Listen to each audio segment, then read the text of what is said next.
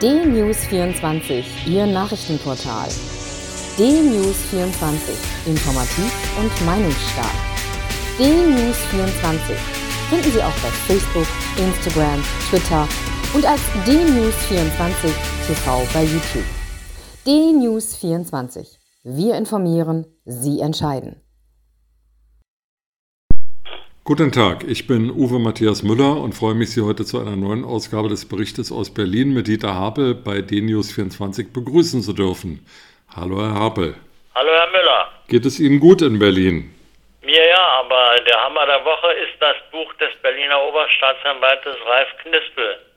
Mit seinem aufsehenerregenden Buch unter dem Titel Rechtsstaat am Ende beschreibt der Oberstaatsanwalt und Vorsitzende der Vereinigung der Berliner Staatsanwälte die desaströse Situation der Berliner und deutschen Strafverfolgungsbehörden.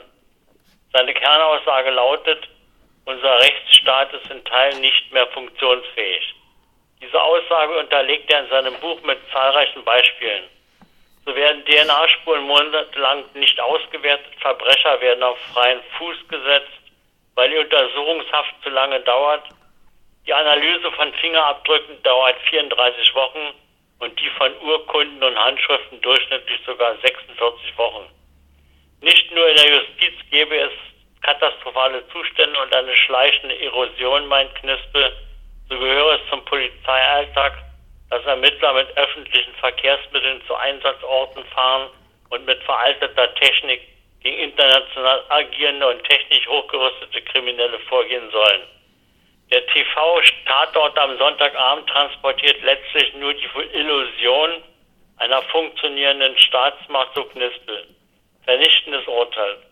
Vom grünen Justizsenator Behrendt gibt es bis jetzt keinerlei Stellungnahme zu diesem erneuten Weckruf an die Berliner Justiz. Auch dieses eindringliche Buch perlt wieder ab an der abgehärteten Ignoranz Berliner Politiker. Nach kurzer medialer Empörung über die bekannten Berliner Zustände legt sich wieder Mehltau über die Stadt.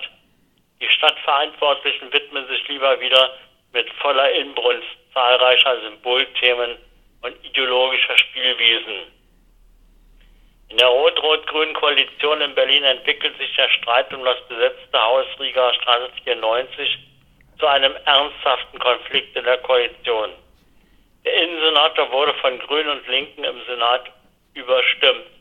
Er wollte mit Unterstützung der Polizei die Brandschutzprüfung, die seit Jahren durch die Grünen in Kreuzberg verschleppt werden, durchführen.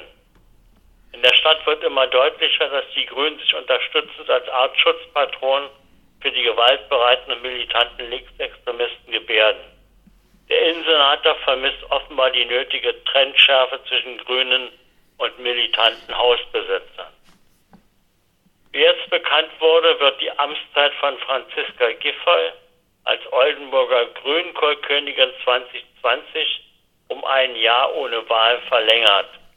Nicht bestätigt werden konnte bisher, ob Giffey auch den Titel der Spreewälder Gurkenkönigin anstrebt. In Berlin gelingt es den Behörden immer wieder, neue Hürden für den Wohnungsbau zu erfinden. Gerade wird in Köpenick der Neubau von 125 Mietwohnungen, einer Kita und Ladenflächen in der Bahnhofstraße geprüft. Das Projekt wird seit sage und schreibe 14 Jahren geprüft. Das Baugrundstück lag bisher brach und diente als Parkplatz und ist dahinter mit Bäumen bestanden. Nach Prüfung haben nun Behörden festgestellt, dass man bei dem Grundstück von Waldeigenschaft ausgehen müsse. Wolle der Grundstückseigentümer trotzdem bauen, müsse er eine Waldumwandlungsgenehmigung beantragen und Ausgleichszahlung für den verschwundenen Wald leisten. Ungewiss ist nun, ob an der Köpenicker Bahnhofstraße jemals gebaut wird. Das ist Berlin. In Berlin gibt's alles. So wurde jetzt bekannt, dass auf der Stößenseebrücke an der Heerstraße zwölf Jahre lang ein Bauzaun stand, der nun plötzlich verschwand. Der morsche Bauzaun sollte auf der Brücke das morsche Brückengeländer sichern. Dafür zahlt man 34.000 Euro Mietkosten. Für viele tausend Euro soll nun ein neuer Zaun aufgestellt werden, bis irgendwann im Jahre 2026 oder später ein neuer Radschnellweg auf der Heerstraße entsteht.